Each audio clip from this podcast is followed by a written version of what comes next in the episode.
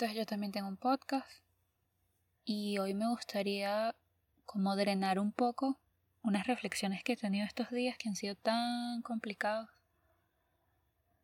en torno a como a la vida, a las formas de llevar las decisiones, la forma de confiar en la gente, la manera en la que uno percibe las cosas pero realmente son otras y de qué forma trabaja la intuición. Y la poquísima atención que, que uno le presta realmente a, a la intuición, que es así como una cosa bien abstracta, pero cuando uno sabe algo, debería como aprender a escuchar de que eso es real, porque cuando eso está ahí, creo que ni siquiera la mente puede taparlo, pero estamos como tan llenos de basura exterior que si el teléfono, las redes, el televisor, la pandemia, las situaciones con los vecinos, con la familia y tal, creo que todo esto como que se apaga y se suprime de alguna manera. Entonces, yo creo que esto es algo que es como una sensación general y estuve buscando estos días como darle forma con palabras y creo que si lo veo como una imagen, Creo que cuando uno va caminando o cuando uno va rodando en un carro, en un autobús, en un avión, volando, y, y está en el camino, realmente uno no se detiene tanto a ver los detalles. O sea, como que vas viviendo, ¿no? Lo que, el transitar, con todo lo que sucede. Viste algo, suponiendo que estás en un carro, pues ves un árbol, ves la gente, ves el asfalto, ves las nubes, cómo cambia la posición del sol o de la luna, el viento, de repente comienza a llover.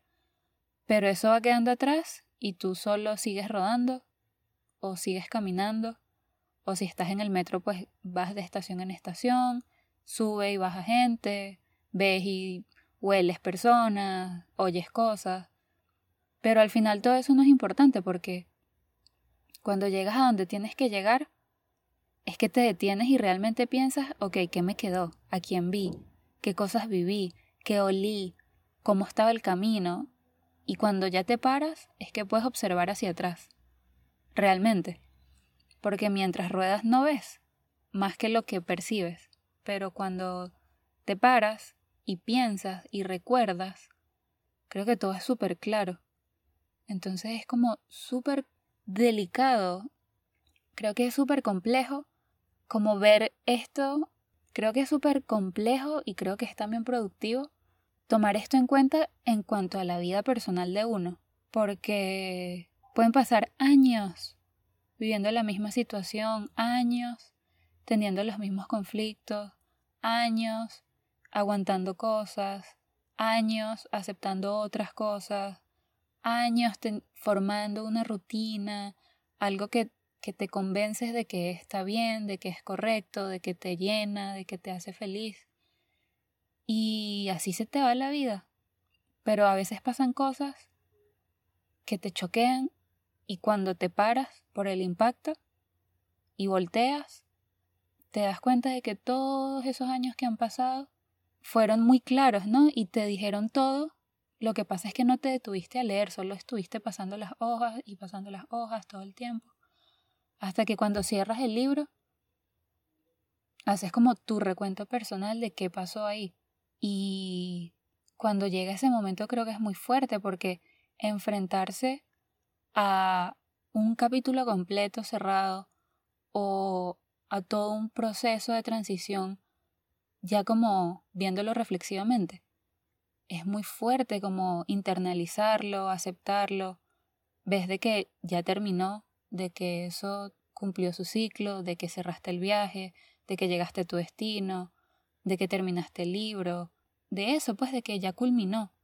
Y, y cerrar, y cerrar, aunque es parte de la vida, es como un duelo, ¿no? Yo creo que en capítulos anteriores hablaba sobre, sobre el duelo, o quizás lo medio mencioné, lo he querido también como hablar, porque es algo que tengo bastante presente. Pero, como me recomendó una vez mi terapeuta, me dijo, no trates de pasar el duelo, de saltártelo, de tomar un puente y no observarlo. Ella me decía como que detente, y vívelo y transítalo y húndete si es necesario y llora si tienes que llorar y grita si tienes que gritar y si quieres romper cosas hazlo. Y yo no lo entendía porque quizás en el sentido en el que yo lo estaba aplicando en ese momento que ella me lo dijo, no era tan significativo como este momento en donde la vida me golpeó y el choque me detuvo y cuando volteé y vi en perspectiva todo lo que ha pasado y todo lo que pasé y todas las cosas que de alguna forma suprimí por estar en, en este caminar, en esta rutina, pues en la vida. O sea, como que verlo ahora me hace caer en cuenta de, oye, el duelo, que es el, el concepto que me ha estado como llevando, que me ha estado llevando bastante tiempo, ahora cobró sentido. Y es muy loco como las señales que da la vida, porque yo creo que todo está conectado y se está hilando todo el tiempo. Y uno debe detenerse a ver qué cosas están tejiéndose en ese hilo y cada cosita que a uno le pasa, algo te lo está comunicando. Cosas tontas. O sea, yo tengo días leyendo de manera súper random cosas que me aparecen en las redes, frases de autoayuda o de repente un amigo publica en sus estados un montón de cosas de Jung y de reflexiones sobre la vida y la naturaleza del pensamiento y del corazón y de un montón de cosas y es como yo no estoy buscando que esto me suceda, pero esto me pasa. Y, y todo te lleva a un punto, ¿no? Yo hablaba hace un tiempo de que si tú no tomas decisiones, la vida las toma por ti. Y cuando eso sucede, que es el choque, todo te lo dice, todo es súper claro, todo te está gritando, mira, date cuenta, todo te está gritando y todo te comunica lo que necesitas saber. Solo es cuestión de prestar un poquito de atención. Entonces, he estado reflexionando sobre como la intuición, ¿no? De, de qué forma uno suprime lo que siente y lo que sabe por un poder cósmico, no sé, que existe dentro de cada quien. A veces uno entra a un espacio y sabe que ese espacio fue penetrado por otra energía, pero no lo sabes. O sea, lo sientes y hay un desagrado y hay una situación interna que uno no sabe explicar o no sabe definir, pero está ahí. Y con cada nuevo paso que das vas entendiendo por qué eso que sientes existe. O cuando no puedes dormir y no te explicas por qué no puedes dormir y estás bien, no estás viviendo pues una situación tensa ni nada, sino que simplemente un día estás bien y luego no puedes dormir, algo te está diciendo que algo está pasando.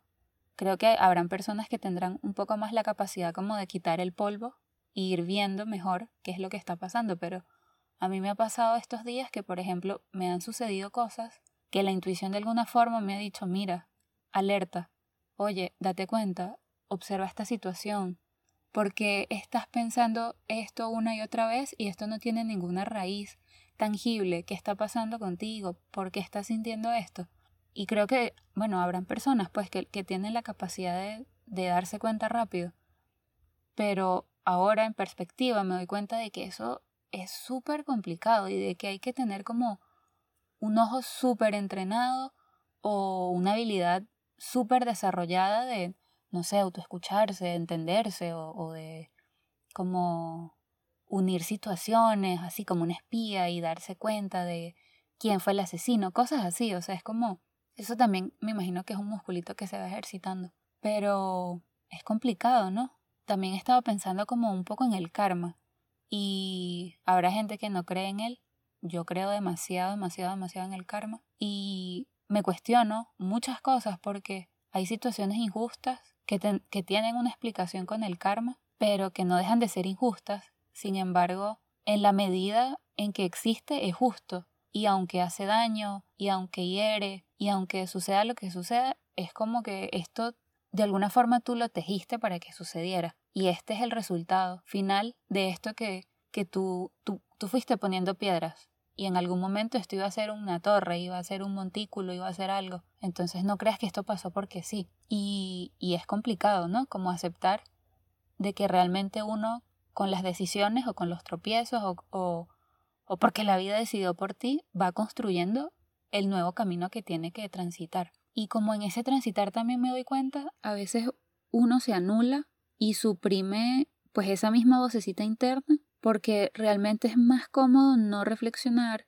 y es más cómodo no tomar decisiones y es más cómodo como que no pararse y decir, bueno, yo quiero esto y como ser consonante con eso, porque en el mismo sentido de estoy viendo en perspectiva hacia atrás, observo que hay algo que no puedo explicar todavía, porque siento que esto que me está sucediendo lo sigo caminando, no he terminado de llegar a la meta, donde me puedo parar tranquila y ver hacia atrás y entender esto como con más facilidad. Entonces hay algo que dejó de suceder en mí hace tiempo o en también pues en personas que conozco hace tiempo, que a veces hay una situación afuera que te da la seguridad suficiente como para que tú asumas eso como que es la verdad.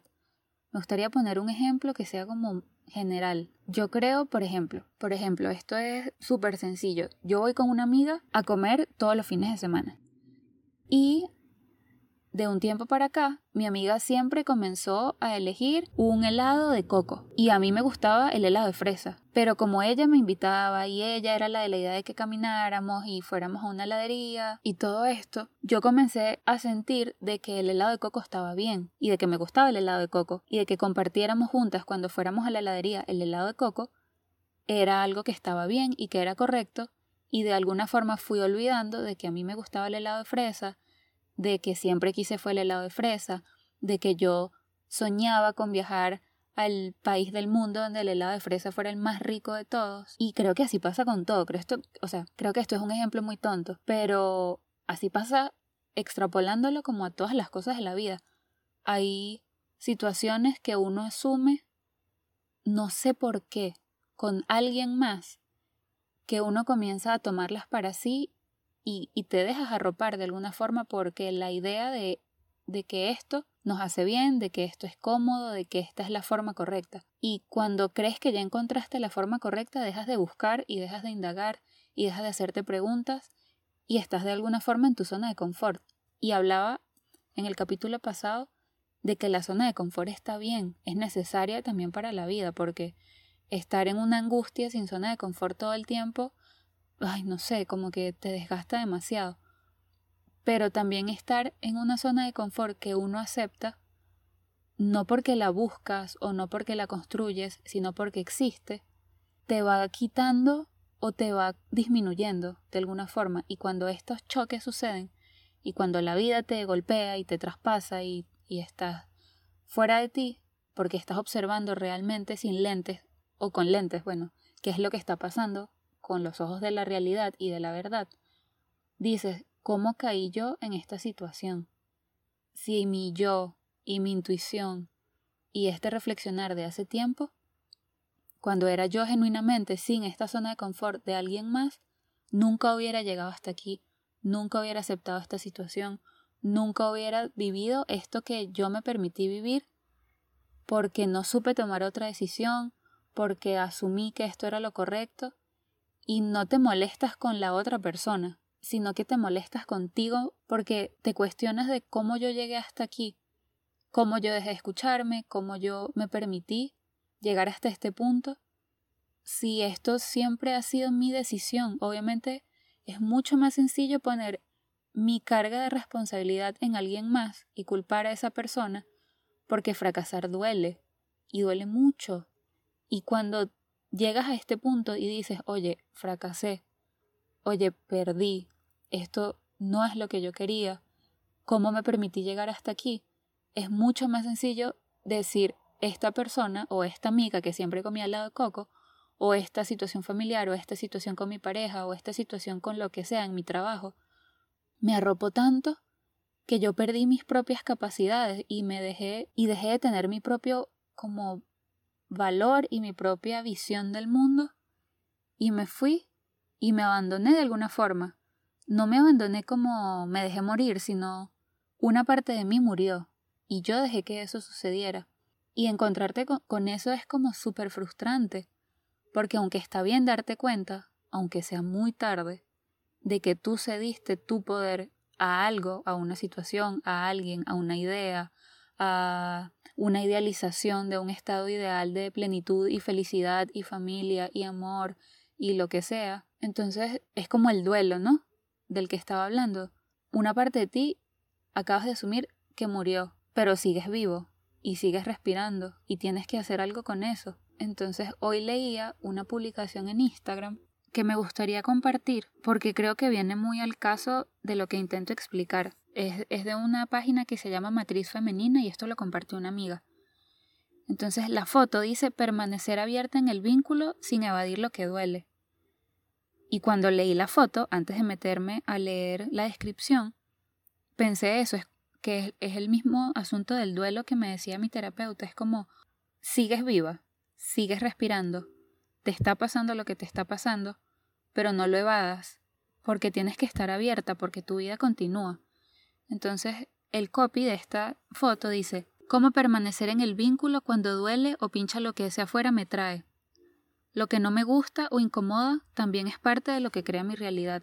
Cuando se toca la puerta, la herida está esperando ser vista para recibir amor. Solo quiere recibir amor, pero tendemos a cerrarnos a través de un millón de narrativas. Siempre para la mente aparecerá alguna excusa o algo importante o creativo para hacer que ocuparse de sus propias fugas energéticas producto de su supervivencia en esta experiencia de crecimiento constante. Alguien me dio un consejo hace poco que me pareció como lo más maduro para enfrentar una situación que duele. Me estaba, o sea, yo le comentaba a esta persona, me siento mal, me está sucediendo esto, es muy complicado para mí, estoy tratando como de permanecer estable dentro de, de, lo que me está sucediendo porque si no me voy a desmoronar. Y, y esta persona me decía, mira, cuando tú le das una comida a un niño que está fea, y le das esa misma comida a un adulto, el adulto te dice, mmm, te quedó riquísimo, ay, gracias. El niño te dice, guácala, no me gusta, qué feo, esto te quedó saladísimo, esto está súper picante, o uy, no, te quedó horrible. Y, y me decía, los niños siempre dicen la verdad, luego esto se condiciona porque crecen y comienzan a desarrollarse en sociedad y hay como unos parámetros que debes cumplir para no herir todo el tiempo a los demás con tu sinceridad. Entonces, bueno, hay otros factores pero me decía como que cuando esté sucediéndote una situación que emocionalmente sea muy fuerte, sea un niño, sea una niña, porque si lo que te está pasando, tu vida te está diciendo, es el momento de que te quiebres, no lo racionalices, no te pongas en un estado de orgullo ni de ego, porque desde ahí no vas a avanzar, te vas a estancar y que te estanques en una situación que luego tú debes transformar para estar bien, no es la mejor opción. Entonces ella me recomendaba, sé un niño, y si tienes ganas de llorar, llora, y si tienes ganas de gritar, grita, y si quieres romper cosas, rómpelas, y si quieres salir corriendo, sal corriendo, y si te quieres quedar, quédate. Y que esto no condicione lo que venga después, porque en este momento tienes que vivirlo. Y por eso esto de permanecer abierta en el vínculo sin evadir lo que duele, me pareció como súper coherente con esto que ella me dijo, con lo que mi terapeuta me recomendó, con la misma situación de no estoy escuchándome, dejé de escucharme hace mucho tiempo, dejé que el externo decidiera por mí lo que era correcto para mí, para mi vida, para mis formas de llevar mis relaciones, mis estudios, mi familia y todo. Entonces, creo que todo todo se va conectando. Me imagino que en algún momento me daré cuenta de por qué está pasando lo que está pasando. Pero es como la perspectiva en la que tú ves las cosas, tu forma de ver la situación. Entonces el texto continúa. Entonces, si no atendemos ese ahora, se presentará en otro vínculo, con otra persona o a través de un ámbito en el que simbólicamente están asociados. No es la persona quien me hace doler, soy yo, enfrente a la situación, desempolvando mi historia y volviéndome vulnerable es cómo yo recibo y cómo interpreto esa realidad que creo y cómo la integro a mi realidad en la que participo desde siempre, solo que no la teníamos tan presente y hoy se hace luz para madurar. Y esto me pareció buenísimo. Hace poco también conversaba con una amiga y ella me hablaba de que uno suele ver las cosas de una sola forma y desde esa sola forma en la que ves las cosas, sufres o estás bien. Pero si tu forma de ver esa misma cosa se transforma, otras visiones se abren. Entonces, aunque uno suele culpar, y esto es súper hippie, pero es realmente tomar responsabilidad de lo que te pasa, de lo que sientes, de lo que, de lo, de todo. porque es más fácil decir, mi amiga me obliga a comer helado de coco, mi amiga me, me obliga a acompañarla a la heladería, mi amiga me dice qué es lo correcto y qué es lo incorrecto y yo dejo que mi amiga tome esa decisión por mí, entonces yo me estoy quitando responsabilidad en la situación. Y creo que eso es como el peor error que uno comete con uno mismo y con su vida y con los demás, porque también es injusto solo culpar al otro. Entonces, no sé, yo siento que todo este texto es un cierre o un continuar de toda esta situación muy al momento, muy precisa, muy mágica que apareció random en Internet. Entonces continúa, dice, madurar es una opción. También puedo elegir no verme de frente y vivir en loops constantes, porque si no lo afronto ahora, esto me va a volver a pasar, seguramente. Entonces, ¿hay algo que yo pueda hacer? Bueno, no siempre, pero nombrarlo y hacerlo lugar en el vínculo es crear vínculos sanos. Aunque seamos conciencias individualizadas, completas y potentes, vincularse es fundamental para integrarnos y para recordar esa fuerza de la manada que se expresa en lo colectivo. Esto me pareció muy bonito. A través mío se expresa, y para seguir siendo genuina y transparente, me muestra este dolor que tuvo sellado una mirilla por donde alguna vez veía la vida, o la herida que necesitas, ya esto es súper autoayuda. ¿Cómo quieres que te nutra? No quiero que te borres, quiero amarte. Yo creo que cuando uno está herido, uno no quiere estar amando ninguna herida de nada, pero entiendo por qué lo pone. Comprendo que eres parte de mi cuerpo y estás acá cuidándome y comprendo que si te abrazo, estoy eligiendo abrazar mi historia y regalándome la posibilidad de volver a mirar en ese espacio que dejé oculto, dándome entonces más espacio para recepcionar la vida en mí. Aquí luego continúa y dice algunas cosas que, no sé, me parecen un poco hippies. Pero es eso, es el, estoy transitando esto y si necesito sentarme y hundirme, lo voy a hacer. Porque obviamente es mucho más fácil evitar las situaciones, obviamente es, es más sencillo pues pasar por un puente y dejarlo de lado, pero es parte del proceso, ¿no? Como dice este texto, es parte del proceso no querer borrarlo y, y abrazarlo y darle un espacio en la historia, porque todo pasa y esto va a servir para algo. Y aunque también creo que esto es como cuchillo para mi cuello, porque de alguna forma siento que todo esto como que valida situaciones que no me hacen bien. Entiendo que no me hacen bien ahorita y de que luego, en perspectiva también, lo veré más adelante y pues todo tendrá sentido. Entonces, esto es como un, un capítulo un poquito para mí misma. Creo que el capítulo anterior y este han sido capítulos para mí misma a modo de una reflexión futura porque creo que me van a funcionar mucho para cuando me oiga dentro de mucho tiempo y ya con esto que me está sucediendo sanado de alguna forma y, y me diga a mí misma, mira, te estaba pasando esto, qué bueno que pudiste hablarlo o escribirlo o pues hay personas que, no sé, dejan como constancia de lo que les está pasando de diferentes formas. Hablaba yo con una amiga en estos días de que cuando estoy mal me gusta tomarme selfies y montarlos en Instagram, porque suelo recordar el día que tomé la foto cómo me sentía. Como Instagram guarda las fotos en calendario, o sea, con la hora, la fecha y todo, es una buena forma de reflexionar cómo estaba y cómo estoy. Entonces, de igual forma, creo que me va a funcionar esto en el futuro. Ojalá esto que comparto como una experiencia personal muy digerida y muy masticada después de días de sufrimiento, dolor y desgracia, le pueda servir a alguien más en su proceso, en su situación, o que lo tenga quizás en cuenta para cuando le ocurra algo con lo que no sepa lidiar, pues mi consejo desde lo poquito que estoy aprendiendo ahorita es que si tienes buenos amigos con los que puedas compartir ese dolor y ese malestar, hazlo y va a doler cada vez un poquito menos. Y de igual forma, no te dejes ensuciar porque cada quien te aconseja y te ayuda desde donde puede, y eso obviamente está impregnado de su situación de vida y de sus propias experiencias y de sus formas de superar también los obstáculos que le suceden.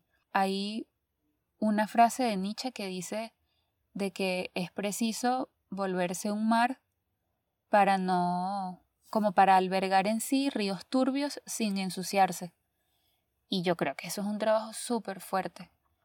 Pero creo que si uno lo va haciendo de a poquitos, sin dejar de escuchar a los demás, sin dejar de recibir también como los consejos en forma de amor, creo que solo uno sabe qué es lo que le conviene y qué es lo que le hace mejor y por qué decide lo que decide y de qué forma esto contribuye en tu propio proceso. Entonces, bueno, eso me alinea el futuro. Si escuchas esto, creo que lo vamos a superar y creo que todo va a estar bien. Y de que nada pasa por casualidad y de que cada cosita que pasa, aunque uno no la entienda en el momento en el que sucede y solo duela, después uno lo agradece y entiende por qué sucedió. Entonces, bueno, chai.